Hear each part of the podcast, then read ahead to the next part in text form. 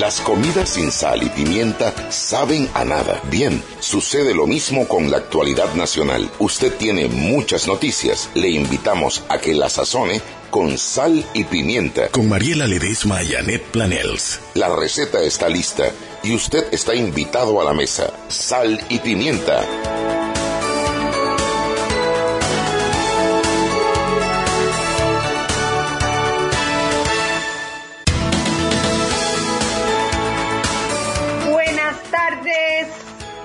Bienvenidos todos a Sal y Pimienta, un programa para gente con criterio, Mariela. Ay, aprendiste la luz, parecías una bruja metida en una cueva, parecías un murciélago chulo. Es que tengo, tenía alguien dormido aquí al lado, no lo quería despertar, pero bueno, se despertó, así que ya aprendí la Ah, con mi voz debe ser que cuando yo comencé a vacilar te lo desperté. Así mismo fue, tal cual, despertaste al monstruo. Ay, ahora no se duerme, eso es como cuando uno está recién parido, cuando uno tiene hijos chiquitos, uno no lo quiere dejar dormir y que a las 7 de la noche porque la están dando batería y tú estás ahí cabeceando y haciendo que el peladito no duerma para que caiga no cauta a las 9 y no joda hasta el día siguiente. Así mismo teníamos a Toto, pero nos jodió, pues. Oye, es que tú sabes que este COVID lo que te queda es un cansancio que lo que te provoca es acostarte a dormir, más nada, acostarte a dormir. Pero bueno, mi amor, al, yo siempre he sido de la filosofía que al cuerpo lo que pida. sí, yo creo que tu socio también tiene la misma, la misma teoría de vida. por ejemplo, en materia de comida, sueño, descanso y hueseo, al cuerpo lo, que pida. ¿Cómo estás, Eric? ¿Cómo tú pasaste el fin de semana? Escuchando esto, Dios mío, el cuerpo lo que pida, qué barbaridad. yo sé que tú eras un santo hasta que llegaste a mi vida y yo te he corrompido, pero... Oye, mira, el fin de semana súper bien, tranquilo, descansé, al cuerpo lo que pida, el cuerpo me pidió descanso, así que yo descansé. Papi, descansa ahora que cuando la mella sana. Oh, sí, chulet. Vengo pensando eso todos los días, no tienen idea, pero bueno, hey, gracias a Dios viene, así que yo no me quejo. pero, sí, pero bueno, sí, descansé, tranquilo, adelante algo de trabajo, y bueno, pendiente de las noticias, esperando la vacuna, vamos a ver si llegan, si no llega, vamos a ver qué pasa, pero bueno. Por ahí, parece que hay un avión en el aire ya, parece que hay, un, avión, en el aire. Y bueno, nos cancelaron pero nos cancelaron la, la, la, conferencia de prensa. La conferencia, yo también pensé un avión en el aire, me puse contenta, pero cancelaron la conferencia. Voy a leer las pautas para entrar en materia. Banco Nacional para esos obsequios de fin de año. Ya abrí mi cuenta, ya abrí mi cuenta. Van para esos obsequios de fin de año que no pueden faltar. Abre ya tu cuenta de ahorro de Navidad en Banco Nacional de Panamá. Aperturas de cuentas navideñas desde un balboa. De, Colón, no sé qué estará haciendo, no suena ni truena. Yo no sé qué, qué, qué, tipo de manejo está teniendo con la pandemia, no sé qué, qué, qué proyección tendrá, algún plan no se escucha nada de, del señor que gana casi 15 mil dólares al mes. Este, pareciera que los 15 mil dólares se van al caño, pues, o sea, no, no sirven para nada mientras, mientras todo esto sucede. La gente, hay gente que, que probablemente con, con mucha justificación protesta por falta de trabajo, mientras otro más desordenado hacen lo que le da la gana y terminan siendo foco y caldo de cultivo para, para el virus y haciendo más estragos, ¿no? Entonces, digo, no, no sabemos cómo andan los hospitales en Colón, pero con todo lo que estamos viendo, probablemente eso hace un zafarrancho muy grande y yo no sé cómo estará el alcalde Alex Lee y todo el equipo de representantes y, y, y, y juntas comunales, cómo estarán trabajando, pero me parece que, los han, han dejado a Colón a, a la huida de los cocos, pues, o sea, no, sepa Dios qué están haciendo, no sé. Es, es peligroso. Estoy totalmente de acuerdo contigo. Uno no escucha nada del alcalde Alex Lee que esté haciendo más que, bueno, originalmente cuando tomó posesión lo primero que hizo que fue subirse el salario, los viáticos y los gastos de transporte. Y después medio que los recortó, pero todavía es una barbaridad de plata. Eh, más que el presidente. Ah, la fiesta de 13 años de la hija en la playa. Y mientras la gente comiéndose un cable en Colón. Pero bueno, Colón, para que sepas por, qué. digo, pues. Si es por razones para protestar, mira, la gente de Colón tiene bastante, le sobra. Por eso es que me parece raro, porque ellos siempre tienen razón por protestar. Yo quiero mucho mi gente de Colón y siempre están con, eh, con, una mano adelante y otra atrás, se, tú ves que los gobiernos hacen paquetes de inversión en infraestructura, en bolsas de trabajo, en vainas para las pandillas. Yo no sé qué pasa en Colón, no sé, no sé, mamá, no sé, pero parte del problema es precisamente los políticos que escogen para gobernar Colón. Entonces, siguiendo viviendo en el mismo ambiente. Bueno, que imagínate, si Diógenes Galván perdió la alcaldía por 500 votos, Tú sabes el cambio radical que hubiese dado Colón con un alcalde como Diógenes Galván. Sí, señor. Al lado de Alexis. Por 500 votos, increíble. Por 500 votos, es correcto. Bueno, ojalá les quede de experiencia, porque lo que sí está claro es que no pueden seguir eligiendo a los mismos y esperar que haya un cambio en Colón. Mientras sigan eligiendo esa calidad de políticos que ellos eligen, simple, y, y, digo ellos porque tienen la mayoría de los votos. Entonces, eh, yo no sé si son los mismos que están protestando, porque yo lo primero que haría, preguntarle a todas las hermanas amigas colonensas que estaban ahí bailando con banderas, ¿tú votaste por Alex Lee o tú votaste por Diodene Galván? Vamos a comenzar a lindar responsabilidad. ¿Quién votó por quién aquí? Porque de los que están protestando aquí, tirándole vaina a la policía y todo lo demás, si votaron por Alex Lee, no me jodan. Aguanten sus otra puerta. Sí, pues, ¿qué te voy a decir? Sí, tienen que asumir su responsabilidad. justo por pecadores, ¿no? Lo, lo, que tú dices, Mariela, es hora de que asuman su votos tampoco fue mucha diferencia, o sea que hubo una gran, un gran porcentaje de la población que ¿saben qué? No fue suficiente, hace falta más. Hace falta más. Así mismo. Pero bueno, la otra noticia sí, es lo del diálogo del seguro, que empieza hoy, a partir de las 5 de la tarde, en el Parlatino, eh, con la presencia de los representantes. Fíjate, fíjate qué curioso, Mariela ellos están haciendo un diálogo con eh, los grupos que representan a los miembros de la Junta Directiva, más los partidos que tienen representación en la Asamblea. Y por lo menos dos de esos partidos, precisamente el, el que envían para que los represente es un diputado. El partido PRD, Benicio Robinson, nominó a Cristiano Adames, que va a ser el que represente al PRD en el diálogo. Y en el Partido Panameñista es el diputado Hugo Méndez, que va a ser el que represente el Partido Panameñista. No se sabe todavía el cambio democrático, por lo menos oficialmente. Ahí tratamos de conseguir la información ayer, pero no, no nos fue posible. ¿A los manas no lo invitaron? A los manas no lo invitaron porque, como te digo, son los partidos políticos que tienen representación en la Asamblea, o sea que el Partido Popular tampoco. Sería Molirena, PRD, Panameñismo, Cambio Democrático y los independientes. El que va por los independientes va a ser Edison Brose. ¿Y el de allá de Tocumen? ¿Cómo? Eh, Alianza no tiene representación en la Asamblea. Ah, Así que tampoco irían. esos cuatro partidos y los independientes, exacto. Esa fue la, la manera como, como dividieron. ¿Y ya más nadie entra a hablar ahí? Bueno, no, ellos y los, bueno, los representantes de los trabajadores, los representantes de la... Además que no entendí, porque primero dijeron que iban a dar una propuesta de no sé qué la Junta Directiva y después dijeron que mejor definían no dar ninguna ninguna propuesta. No sé, no les entendí bien el, el, ahora sí, pero después no. Y al final precisamente hoy vamos, precisamente el tema de fondo hoy va a ser eh, lo del tema del diálogo de la Caja del Seguro Social, la crisis del Fondo de Invalidez, Vejez y Muerte. Quería aprovechar también pero yo te puedo hacer una pregunta, Net. Yo te puedo hacer una pregunta, Chuy. Pregunte, pregunte, pregunte, Van a hacer un diálogo de la Caja del Seguro Social a conversar de cómo hacer para arreglar la Caja del Seguro Social, pero si nadie sabe cómo está la Caja del Seguro Social, si no tenemos cifras. bueno. ¿Cómo carajo se van a reunir si no Mejor no me lo preguntes a mí, se lo preguntas ahora a nuestros invitados cuando entramos con el tema de fondo. Lo que quería era, antes de entrar precisamente en el tema de fondo, conversar un poquito sobre la ciudad de la salud.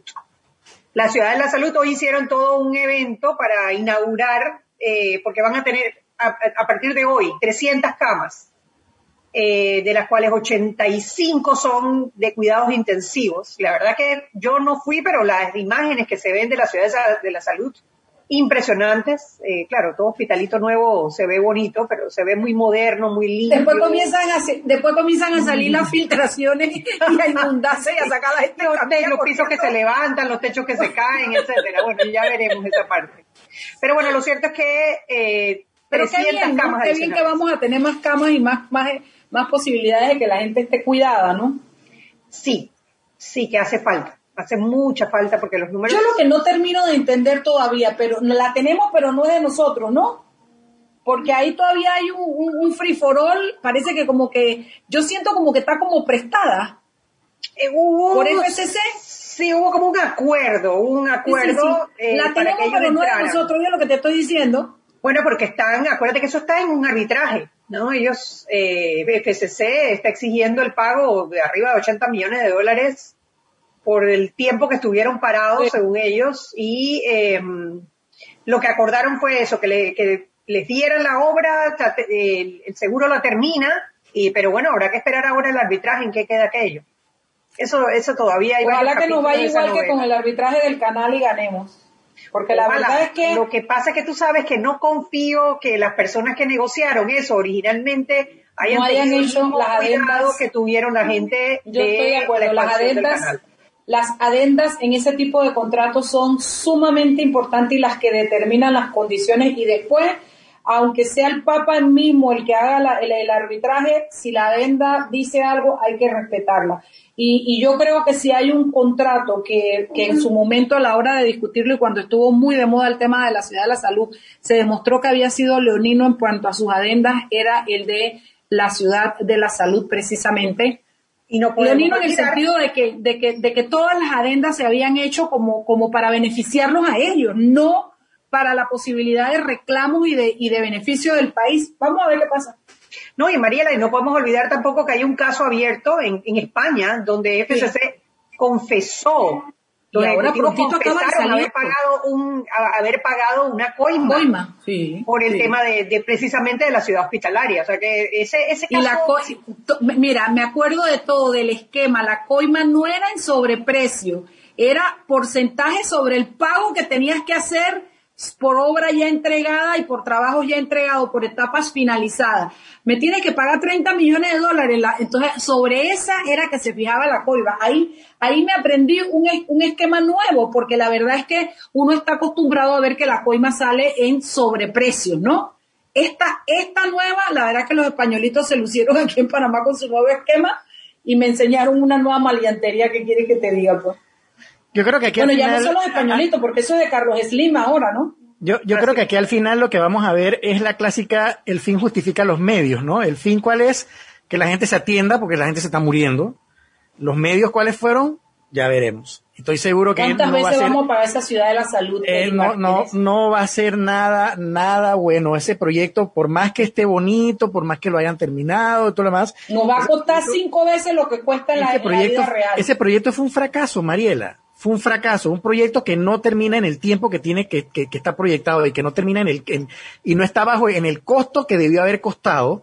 Es un fracaso y vamos a ver muchas bellezas de ese, de ese proyecto. Y si tenemos que pagar los 80 millones de, en el arbitraje, ¿cuánto, ¿cuántas veces vamos a pagar el bendito hospital, hombre? Bueno, pues, bueno, y no está terminado todavía. Que no, no, no, no, hagamos ideas, que no está terminado. Antes de, antes de irnos al cambio para entrar con nuestro tema de fondo, eh, acaban de confirmar que, bueno, suspende la conferencia de prensa, pero en su lugar va a haber un tweet desde la cuenta de la presidencia. ok, muy bien. Para los de práctico es casi lo mismo, porque igual no toman preguntas. Igual no toman preguntas. el, eh, eh, el, anuncio es avisando que hay un tweet. ¡Ay, santo! Todos atentos a la cuenta de Twitter de presidencia porque viene un tweet. Dios La tremenda corte. Desde el avión debe ser. Yo no te lo puedo creer que eso es lo que han avisado, Anet. Sí, son tiempos modernos, Mariela. ¿Qué pasa? Pero qué falta de seriedad. ¿Qué pasa en este país? Óyeme.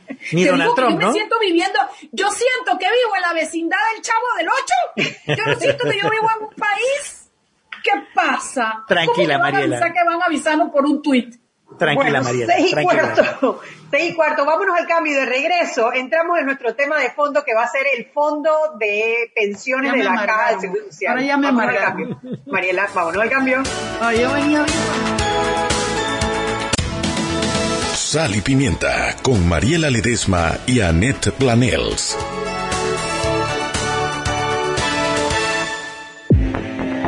Relojín te recuerda que es tiempo de pensar en tu salud. Mantente hidratado, lava tus manos constantemente, aliméntate sanamente. Ya puedes reparar tu reloj en Relojín. Llámanos al 6674-1862. Repetimos, 6674-1862. O escríbenos a relojin.com.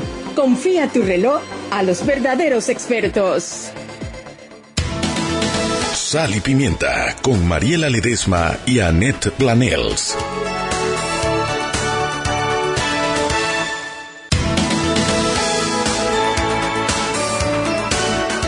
de vuelta revisando la cuenta de Twitter de presidencia, esperando el famoso tweet que reemplaza la conferencia de prensa que no van a dar eh, y que todos creemos que tiene que ver con las vacunas. Eh, bueno, tiene que aprovechar Mariela hasta que le cierren la cuenta de Twitter, porque ya, ya Twitter anda maniflojo cerrando cuentas. Anet, por lo menos por Twitter podemos hacer preguntas, ojo. Oye, no, pues que te la, hacerla, por lo que menos. te contesten. la misma es otra. que la conferencia, porque tú la puedes hacer, pero que te la contesten con razón. Bueno, pero imagínate, ya llegamos a un punto que ni siquiera la puedes hacer, o sea, ni siquiera se de puede hacer. es un ¿Es avance de la cuenta de qué? ¿De la presidencia que lo van a Sí, publicar? de la cuenta de la presidencia. Así que todos, todos esperemos que, bueno, Diría, diría tres patines alabado. Lavado, Jesús lavado. Bueno, a ver, hoy es un día importante. Hoy se inicia el diálogo eh, por el tema del fondo de pensiones de la Caja del Seguro Social. Y es importante porque es un tema que deberíamos estar todos, todos pendientes y preocupados porque la situación no pinta nada bien. La situación no pinta nada bien y tampoco las, las, eh, las alternativas que se están proponiendo extraoficialmente tampoco pintan nada bien. Hemos traído de invitado a César Tribaldo. César Tribaldo ha estado vinculado al tema de la Caja del Seguro Social desde que yo tengo memoria. Dice Mariela que él no se pone viejo. Yo estoy de acuerdo también. Se ve igualito siempre. Igualito siempre. Eh, o sea que esas preocupaciones por lo menos no se están traduciendo en arrugas, así que tiene que pasarnos eh, cuál es la fórmula mágica. Por lo menos se ve igualito cuando estaba en la Jaguar. ¿Te acuerdas, Trivi? Sí. Que yo iba, yo soñaba con comprarme un Jaguar y fui como tres veces a verlo y él siempre estaba ahí todo bello, todo inmaculado, lo vi dando, óyeme, y yo lo veo Pero ahora, ya se no, compró ya no el vende carro. Entonces, Mariela, Dios mío. ¿Por qué no comenzamos a hablar de- de- del seguro social? Ya no vende Jaguar, pero está igualito, no se ha puesto 10 viejo, horas, ¿verdad que no? 10 horas no son suficientes para lo que hay que decir. Sí, es verdad, vamos a hablar del seguro. Oye, entró Mickey Mayo. Y también tenemos de invitado al exministro de Salud, Miguel Mayo. Eh, Está vamos- flaco, quiero que sepan que el hombre se puso a dieta en la pandemia. o se lo llevó candanga, una de dos, pero está muy delgado. No. Ministro, ex ministro, ¿cómo estás? Buenas tardes, Mariela, Anet, Eric, ¿qué tal? Y todos los que nos escuchan. No, no, eh, eh, estoy comiendo más sano y haciendo ejercicio, Mariela. Qué Es, es lo que, bien, qué es lo bien. que- Pero no, no ejercicio al aire libre porque casi que no nos dejan, ¿no? caminando alrededor de la mesa. Mira, yo voy a hacer una pregunta mala, mala. Y si me quieren sacar del Zoom, sáquenme. Si tú hubieras sido ministro de, de, de, de salud en este momento, tú nos hubieras mandado a que no podemos ir a la playa y encerrarnos así, Miguel Mayo. Ya- Déjame darte una respuesta y no me digas que es una respuesta política. La, verdad es que yo creo que lo importante es explicar a la gente. El agua de mar y la arena y esto es hasta bueno porque eh, el agua salada impide eh, el contagio o disminuye la posibilidad de contagio. El problema, Mariela, es que ciertamente las actividades de playa y de río llaman a las aglomeraciones de las personas. Esa es la realidad. Yo no creo que se prohíba la actividad por la actividad en sí, sino que lo que puede llevar esta actividad. Se podría hacer, eh, pero habría que... Un límite de aforo en las playas. Sí, sí, entonces habría que tener control sobre eso y hay que ver si podemos la capacidad de tener el control en todo el país. Pero ciertamente, los, el- lo- por ejemplo, hacer ejercicio al aire libre, que podría ser inclusive la playa, o sea, la playa puede ser para hacer ejercicio al aire libre, eso está permitido. El problema básicamente es que cuando uno está en playa, está reunido. Aquí yo siempre he dicho, lo que hay que llamar es a la educación a la gente, pero también a que la gente entienda que esta es una enfermedad que está matando personas y va a seguir así. Y que nadie se crea que porque yo no uso mascarilla, eso me hace ser más fuerte o más pifioso Sí, o más... más macho. Sí, no, no, no, se va a morir. Bueno. O va a a alguien de su familia. Entonces, Si no vamos a María el virus, el virus no lo vamos a engañar. Bueno, Anet Planels, arranca esta preguntadera porque como dijo Tribaldo, no hay tiempo para tanta vaina. Vamos a ver, hay mucho material que cubrir. A ver, con- sabiendo que es un tema complejo, profundo y que necesitaríamos muchísimos programas, el, propósito nuestro es entender primero que, o que nuestros radioescuchas puedan comprender el tamaño del problema, el tamaño del problema y por qué es urgente hoy que nos sentemos y tomemos eh, medidas. César, si nos puedes explicar un poquito qué es lo que sabemos eh, del problema del, fondo de pensiones de la Caja del Seguro Social. Buenas tardes a todos. Eh, voy a tratar de ser lo más conciso posible. Entre, comencemos primero por qué se hicieron las, las reformas en el año 2005 porque ahí demostraban, las proyecciones nos demostraban que en tres años, máximo cuatro, se acababa la plata para seguir pagando las pensiones. Y había que hacer alguna reforma. Ahí tuvimos, eh, el presidente Torrijos tuvo una, idea, la presentó, me pareció que estaba bastante bien esa propuesta, pero eh, las manifestaciones, eh, el aspecto político afectó y tuvo que echar para atrás. él, tuvo el error de no explicarle a la gente cuál era la gravedad del problema que había y se tiró a, hacer la ley sin haber explicado previamente el problema, la magnitud del problema. Eh, en un diálogo se, decide, se, llega a un acuerdo eh, y, se crean eh, dos sistemas. Se mantiene el sistema viejo y todas las personas que tenían 35 años o más podían voluntariamente pasarse al sistema nuevo o lo que, y lo que saliera, lo que entraban al sistema a partir del año 2007 tenían que ser obligatoriamente irse al nuevo sistema mixto, que tiene una porción es eh, de beneficio definido, malamente llamado solidario, eh, y luego el, sistema hasta los 500 dólares, y después de los 500 dólares iba a ahorrar, iba a tener una cuenta de ahorro privada, personal, en la caja del Seguro Social para poder complementar su jubilación. Eh, y, y, lo que y los que no quisieron mudarse para allá y los que tienen menos eh, más de 35 años pues se quedaron en el sistema viejo de beneficio definido. ¿Qué sucede? El, sistema de beneficios definidos se, se trata de, de, que depende, y por eso le llaman solidaridad, de que tengamos una eh, generación nueva, lo suficientemente grande para que pueda pagar las pensiones de la generación vieja. Eso funcionó bien en los años 40, 50, eh, cuando se creó la Caja del Seguro Social, el 60 hasta el 60, porque en ese entonces la persona, la, edad de jubilación era 60 años, hombre y mujer, cualquiera de los Uno. Dos, la, la edad eh, promedio de vida estaba más o menos en 65 años. O sea que la gente se jubilaba a los 60 y el promedio vivían hasta los 65, unos vivían hasta los 70, otros vivían hasta los 63, pero el promedio era 65. Y eh, eran 5 años de pensiones. Y habían 14 personas aportando a la Caja del Seguro Social para poder pagar las pensiones de un jubilado. ¿Qué ha pasado? Con las cosas han ido variando en el tiempo y ahora las familias cada vez son más pequeñas. Eh, yo me acuerdo que mi abuela tuvo 11, una abuela tuvo 11 y la otra abuela mía tuvo 9 hijos. Y mis padres tuvieron 4 y un tío mío tuvo 7 hijos. Y así, eh, eh, ahora la gente no quiere tener más de uno o dos hijos. Entonces, ¿qué sucede? Que hoy día la gente vive mucho más tiempo después de la pensión.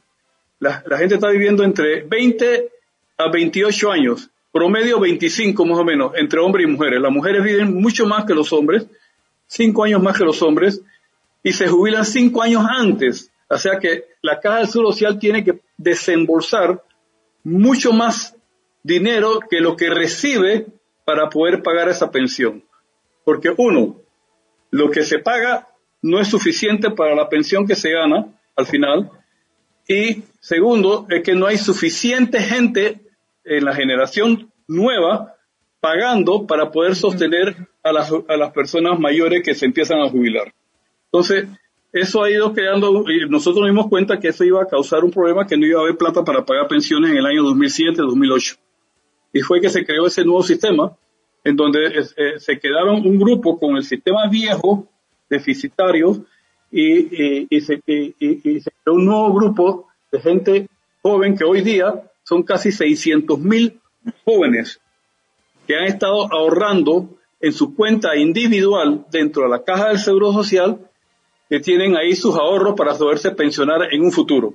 Pero son en cuentas individuales y él va a recibir una pensión basado en lo que él haya ahorrado en el periodo de vida.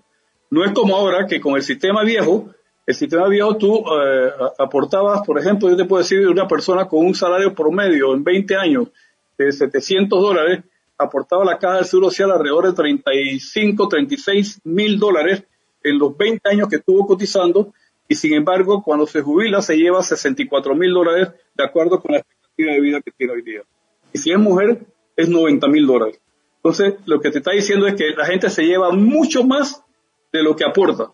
Entonces hay que buscar una forma para poder balancear el sistema para que sea sostenible y que los jubilados y pensionados puedan seguir recibiendo sus pensiones. Entonces el problema más grave hoy día es que ya se sabía desde hace 10 años de que había que hacer ajustes, pero el gobierno de ese entonces no quiso hacer ajustes, decía que había plata, pero lo que no decía era que en el futuro la cosa se iba a poner eh, de color hormiga. Y luego vino el gobierno de Varela y tampoco tomaron las previsiones para hacer los cambios, porque el problema es lo que se valoriza es el costo político. Entonces, el costo político, eh, claro, el tener que tomar medidas paramétricas tiene un costo político. Pero el, problema es que si no se hacen los cambios que se deben hacer, nos vamos a quedar sin dinero, de acuerdo con las predicciones que se hicieron el año pasado. El año pasado, eh, para el año 2018 se hizo la Junta Técnica Actuarial, que es una junta de actuarios externos de la Caja Social, no son empleados de la Caja Social. Es como una especie de auditores externos. Ellos hicieron una corrida y la corrida demuestra que eh, eh, la plata, los, las reservas que, en el año 2019 habían 1.465 millones de dólares en el programa de invalidez, y muerte para el sistema de beneficio definido. Eh, esa plata desaparece junto con el fondo fiduciario que hay en el Banco Nacional, que son alrededor de 1.300 millones de dólares. Todo eso se pierde en el año 2023. En el año 2023 se acaba la plata. No va a haber plata con que seguir pagando pensiones en el 24. A no ser que el gobierno ponga alrededor de unos 800 millones de dólares en el año 2025 alrededor de mil millones de dólares, en el año 2026 alrededor de 1.400 o 1.500 millones de dólares, y así va progresivamente en el año 28, 29 tiene que poner 2.000 millones de dólares anuales. ¿De dónde va a sacar el gobierno esa cantidad de plata y eso va a ir incrementando hasta que llegue el año 1944, 43, que tienen que poner 7 mil millones de dólares anuales si no se hacen los cambios que hay que hacer. Entonces, Uno de los problemas... la pregunta que hago es, ¿de dónde va a sacar el dinero si ahora mismo está endeudado hasta la zapatilla y, y, no sabemos cómo lo vamos a pagar a futuro? Porque la economía está toda prácticamente destruida. Así que la situación es más grave que lo que era hace dos años cuando denunciamos el problema y que tampoco nadie nos hizo caso. A ver, eh, uno de los grandes problemas que tenemos, aparte de la, de, la situación que, que bien planteas, es la falta de información confiable que tenemos sobre los números de la Caja del Seguro Social. ¿no? Eh, desde los estados financieros hasta los estudios actuariales, que entiendo que hasta hace muy poco se, se, se empezaron a hacer corridas que no se venían haciendo desde hace, de, bueno, desde desde la época precisamente de Martín Torrijos. Miguel, ¿qué, qué, queremos, ¿qué es lo que pasa con los números? O sea, ¿qué es lo que pasa con los números de la Caja del Seguro Social? ¿Por qué no tenemos información para poder tomar esas decisiones? Son las seis y media, vámonos al cambio y de regreso entramos precisamente a hablar de los números de la Caja del Seguro Social.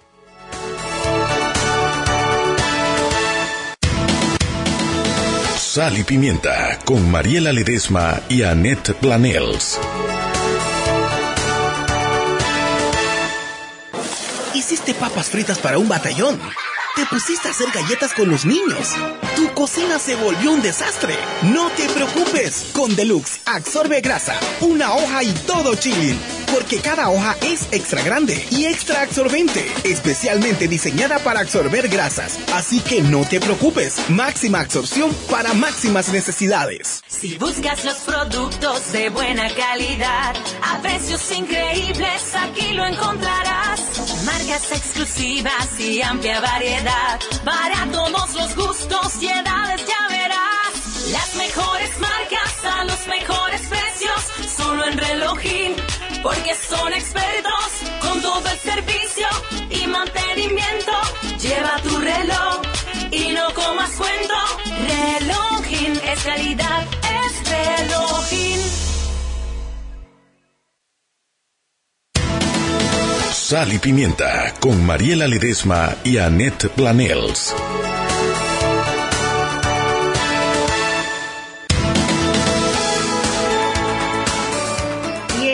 De vuelta en Sal y Pimienta, un programa para gente con criterio. Hoy estamos conversando con Miguel Mayo, exministro de Salud, y César Tribaldos, que llegó a ser representante de, la, de los empresarios en la Caja de Seguro Social, una persona que ha estado vinculada directamente con el tema, para comprender un poco el problema del diálogo que se inicia hoy eh, sobre el fondo de pensiones de la Caja del Seguro Social. Y estábamos hablando sobre la información. ¿Por qué no tenemos información o por qué, cuál es el problema con tener la información confiable para poder tomar las decisiones de la Caja, Miguel? Buenas tardes nuevamente. eh, también a don César, que no lo saludé en la, al principio porque la verdad es que no lo había visto. Es una de las personas que mejor conoce el problema de la caja del Seguro Social, esa es la realidad. Así que yo creo que en este programa más voy yo a aprender que aportar.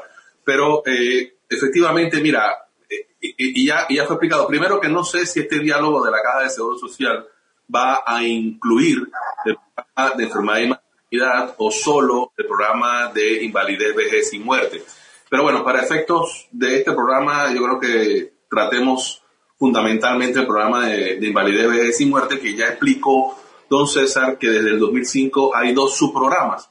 Uno piramidal, el viejo conocido, que al, al invertirse la pirámide, el grupo de gente fuerte, grande, joven que aportaba para la jubilación de, las de las minorías se va invirtiendo y ahora eventualmente, eh, como cualquier programa piramidal poblacional, está destinado a desaparecer porque no es sostenible en el tiempo y que hoy tiene un problema grave. Y otro, que es el programa de, aportes que llaman mixto, pero es de aportes individuales y que se llama mixto porque un, un, un pequeño porcentaje de, del salario, los primeros 500 dólares, ellos aportan lo mismo, pero al programa solidario. Primero que todo, Mariela, Anet y Eric, una de las cosas importantes en cuanto a la información, como tú decías, Anet, es que la gente tiene que tener claro ese beneficio de jubilación del programa mixto, los muchachos que hoy deben tener máximo, creo que 48 años, no saben, no saben que van a recibir muy, pero muy, pero muy poquito con respecto a lo que se recibe del programa solidario. Y que además, porque van a recibir, ojo, lo que ellos ahorraron más los intereses que eso haya devengado, eso lo van a recibir dividido entre los meses que le queda de vida con respecto a la esperanza de vida para la edad en la que se jubilan. Es decir, que si tú te jubilas a los 62 años y, y la pronóstico es que vivas 80, te van a dividir lo que tú tienes, lo que tú aportaste en ese programa, entre 18 años, entre 12, más los usualmente 300 dólares que vas a recibir por el programa eh, solidario, y eso va a ser tu pensión. Para una persona que gana 3.500 dólares, más o menos esa pensión anda alrededor de 700 dólares al mes, para que estemos claros. Eso es muy importante que la gente sepa que este es un programa que la gente quería, yo no voy a entrar en discusiones por qué querían este programa, pero la gente quería que le dieran lo que él aportaba y que lo de él se fuera para él y no para los demás. Bueno, pero este es el problema que tiene. Entonces, ese programa o ese subprograma no tiene en este momento ningún problema porque solo se está capitalizando. Nadie se ha jubilado en ese programa. Así que ese programa económicamente no tiene ningún problema. El problema que tiene, el programa, el, pro- el programa, o el subprograma que tiene problema es el piramidal llamado eh, solidario o de beneficio definido. Obviamente, como ya lo explicó muy bien don César, va a desaparecer. Hay que hacer una, transforma, una transformación conceptual, pero hay que basarse en los números reales. ¿Por qué no tenemos los números reales? Yo recuerdo una reunión de, en el 2018, creo que fue la fecha, con el proveedor de los servicios de la data. ¿Qué, qué ocurrió? En, estos programas de, de computadoras nuevos que hicieron en, en la Caja de Seguro Social, se cuantificaba todo el dinero que entraba tanto del empleador como del como del como del empleado, el trabajador activo. Sin embargo, entraba todo, digamos, a una caja y no había forma, o en ese momento no había la forma para, había que filtrarla, pero en ese momento no se estaba haciendo la subdivisión de cada cuota en cada uno de los subprogramas. Por eso es que no había un número, había un número total de lo que tiene la caja, pero no había las, eh, lo que había en cada uno de los subprogramas. Y se pidió al proveedor que hiciera esos arreglos y ellos se comprometieron a hacerlo, a dar las cifras en el diciembre del 18, luego lo pasaron para junio del 19, luego lo han ido prorrogando. Entiendo que han ido dando eh, soluciones parciales. En ese momento había que arreglar, no recuerdo el número, pero eran cerca de 150 situaciones, llamaron ellos, eh, y creo que han, solventado la inmensa mayoría. Eh, el diálogo, por eso no se debe, no, no, tiene por qué detenerse si no tenemos las cifras completas, porque uno puede hacer un, un diálogo conceptual y luego, cuando tengamos las cifras, pero esto debe ser pronto también, entonces aplicar los números exactos para que eh, sirva. Pero, pero fundamentalmente el problema es que todos los que se están jubilando y que nos vamos a jubilar, el, primer jubilado del programa mixto debe andar, debe ser cerca del 2028 probablemente. 34, 32 a 34. 2032, que debe ser una mujer que cumpla 57 años. Eh, así que hasta esa fecha, ese programa va a seguir siendo capitalizado solamente. El programa de eh, solidario, como dijo don César, ya debe estar en crisis y la generación que está aportando, dícense todos ustedes que están en este momento y trabajando, están aportando para esa jubilación, atrás de nosotros ya no hay suficiente gente. De hecho, ya nosotros no somos suficientes para aportar a las jubilaciones que ya hoy existen. Hay que sacar algún dinero para imprimírselo en este programa y que esto se solvente. Porque se trata de cambiar el modelo, Miguel.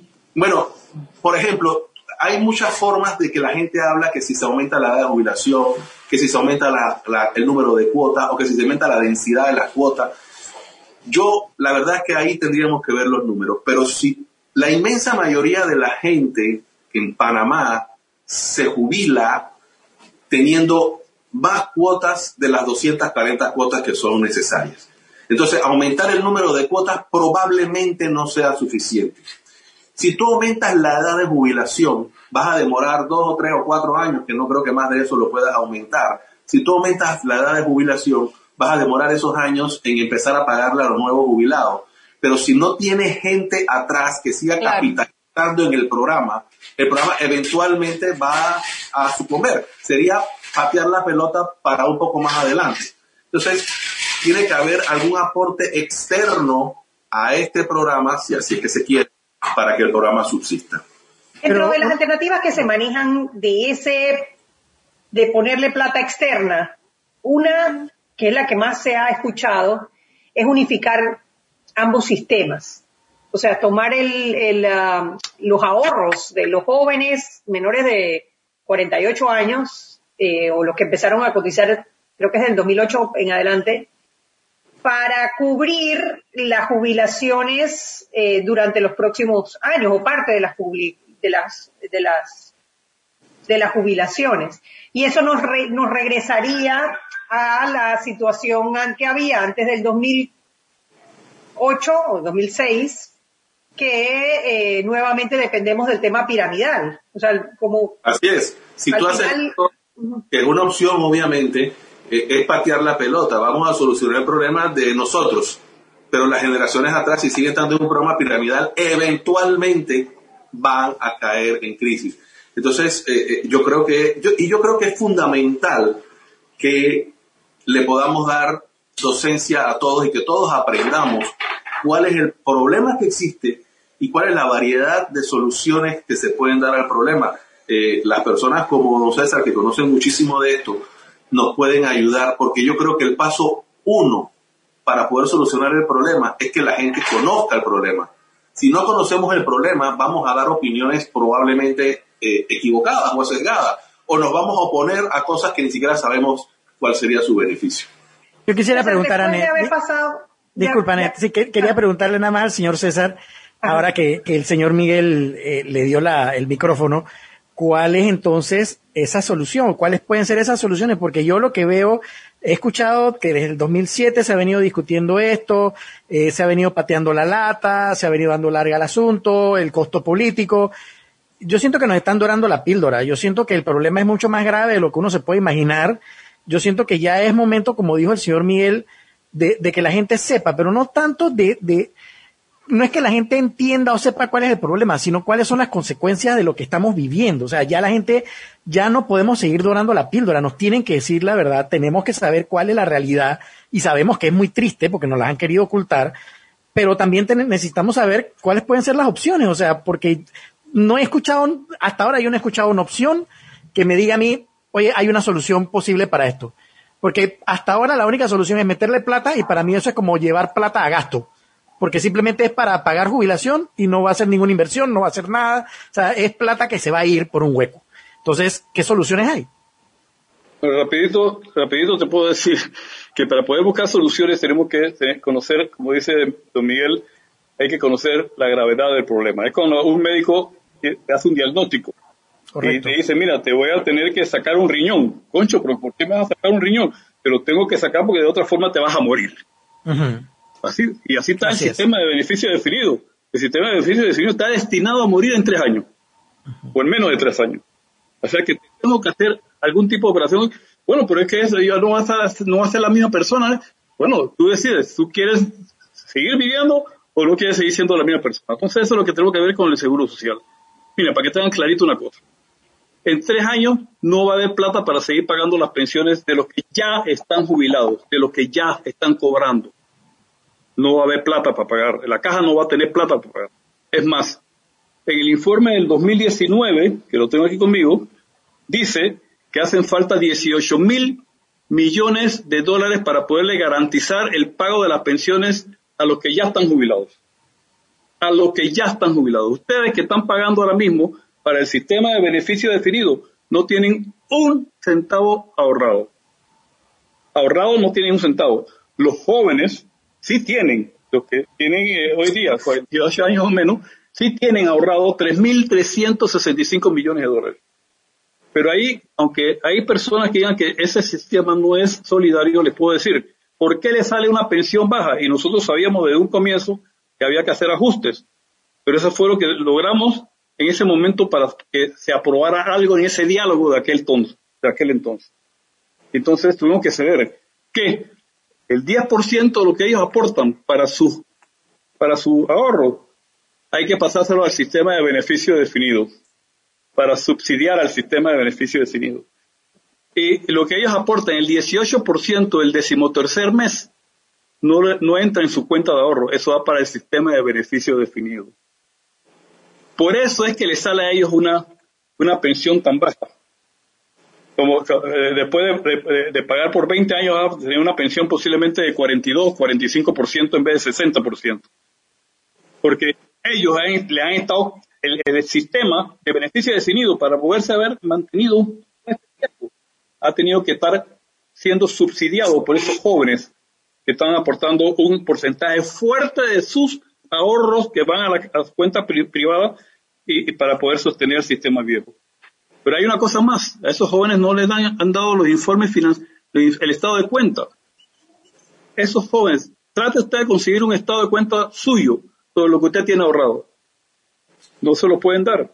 ¿Cómo es que no se lo pueden dar? Aquí en, este programa, don César, no hay ninguno que en ese, en ese su programa.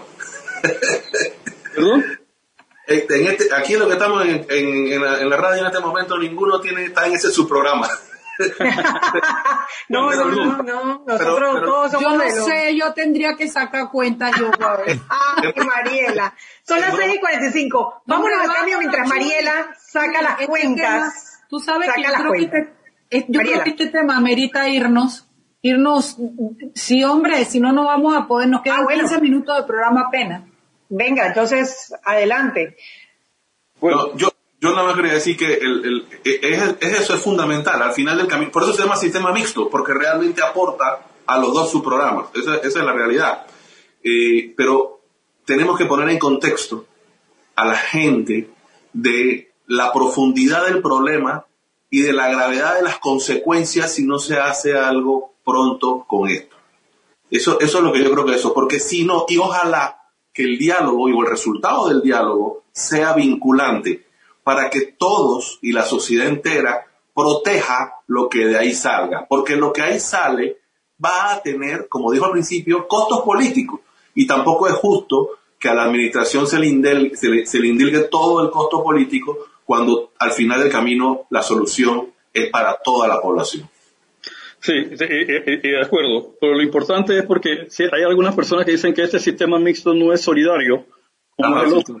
Ya el otro dejó de ser solidario porque la, demografía, el cambio demográfico, no solamente en Panamá, a nivel del mundo entero, desde el año 2005 a la fecha, 79 países han cambiado su sistema de, de beneficio definido para sistemas de ahorro personales con una porción de beneficio definido. 79 países.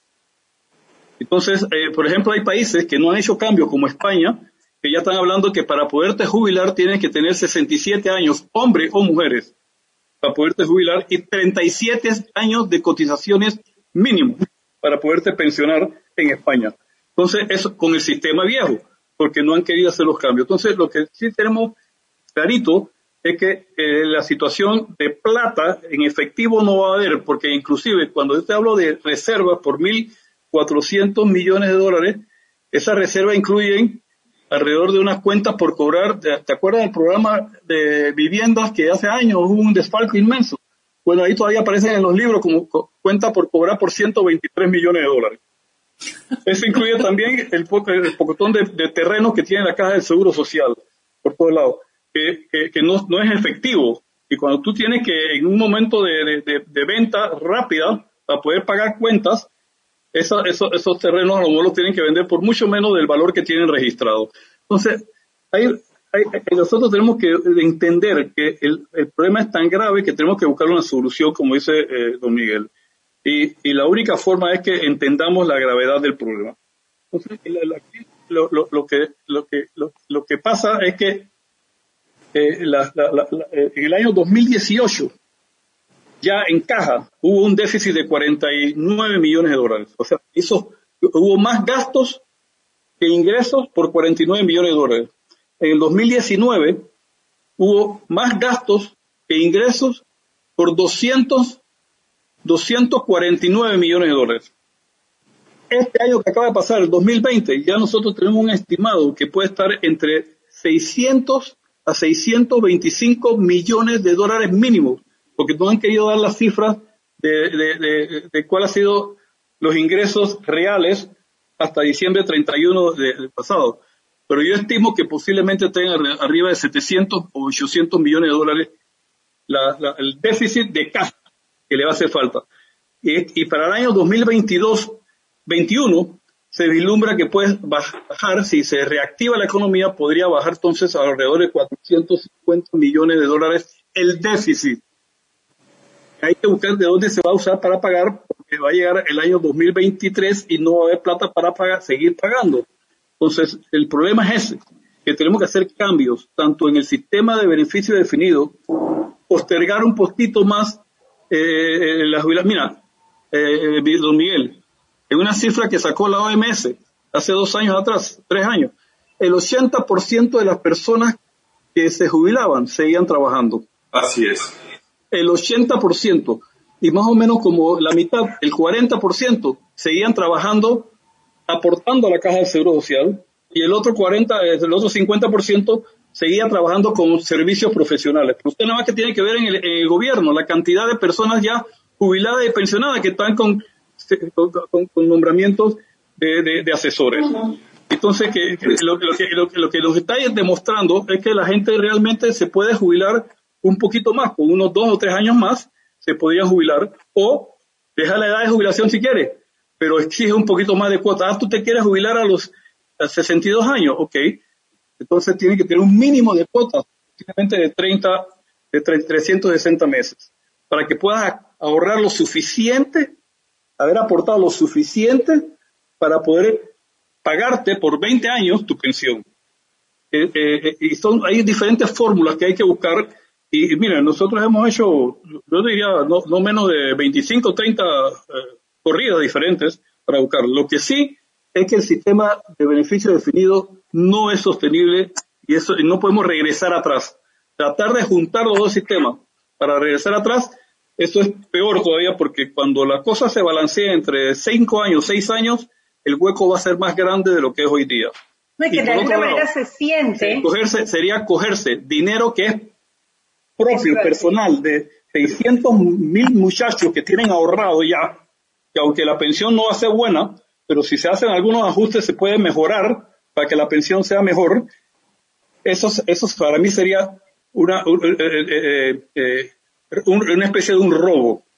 Agarrar esos 600, se- esos, esos, esos 600 mil muchachos y esos ahorros para subsidiar un sistema que no tiene sostenibilidad, que va a desaparecer de todas maneras. Eso para Así mí es un robo. Y eso no te- se puede permitir. Yo estoy totalmente de acuerdo. La solución no pasa por eliminar el programa mixto porque es que no, es que el, el programa solidario, si tú lo empatas, como yo dije antes, si tú lo, lo, lo empatas los dos, al final del camino vas a tener un problema en el 2048, yo qué sé. Pero el No, programa 2028, 2028. No, no, y los pega, o sea, sí, eh, eh, es un programa piramidal y los programas piramidales no tienen sostenibilidad porque la pirámide poblacional se va invirtiendo. Punto. claro. Entonces, un- una, una propuesta que yo escuché en algún programa que me tocó inclusive participar, eh, el licenciado Argote, él, él lo que propone es que el programa mixto le preste dinero al programa solidario, porque el programa mixto está en capitalización hasta el 2032, que empiezan los primeros a jubilarse y a tomar de ahí lo que aportaron durante pues, sus años de trabajo.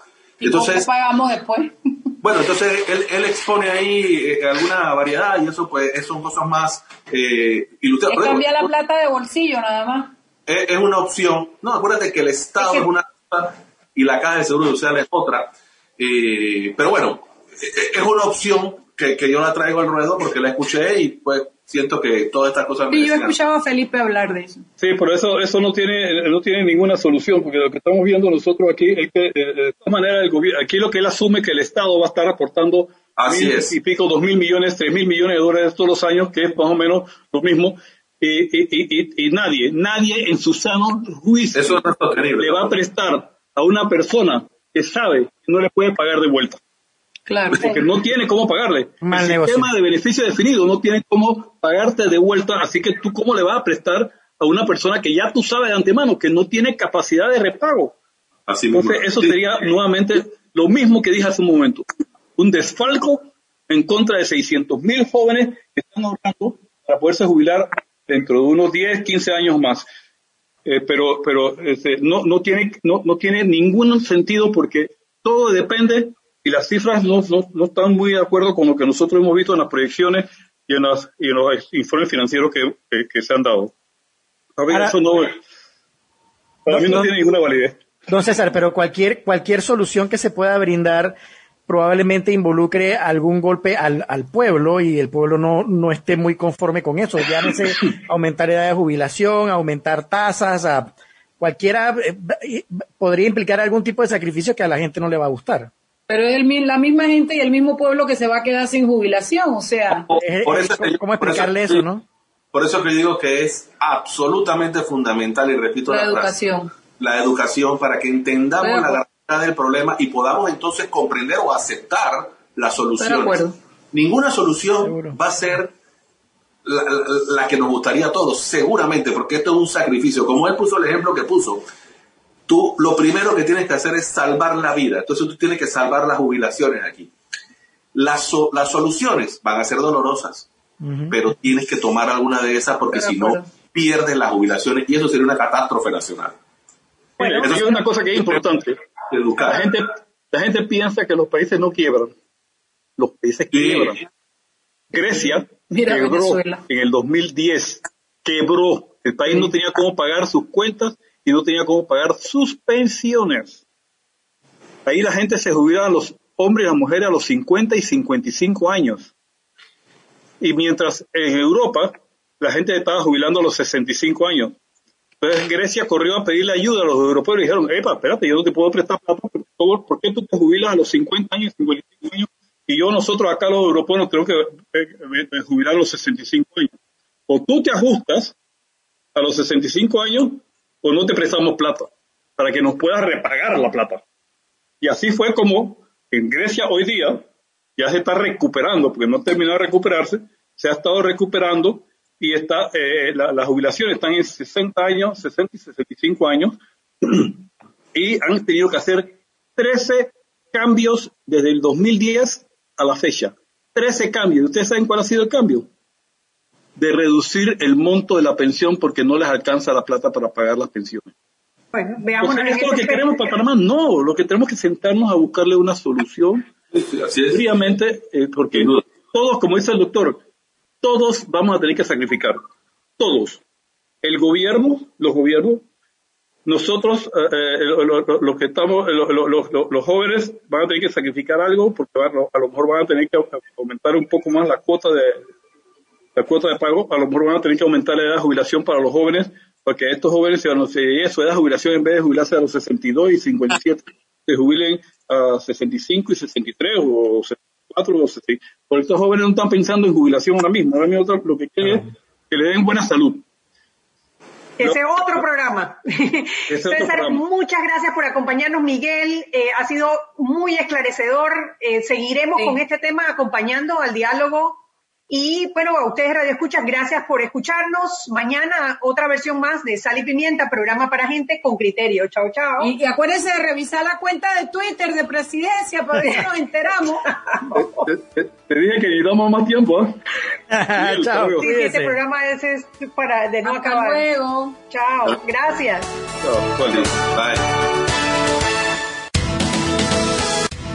Hemos presentado Sal y Pimienta con Mariela Ledesma y Annette Planels. Sal y Pimienta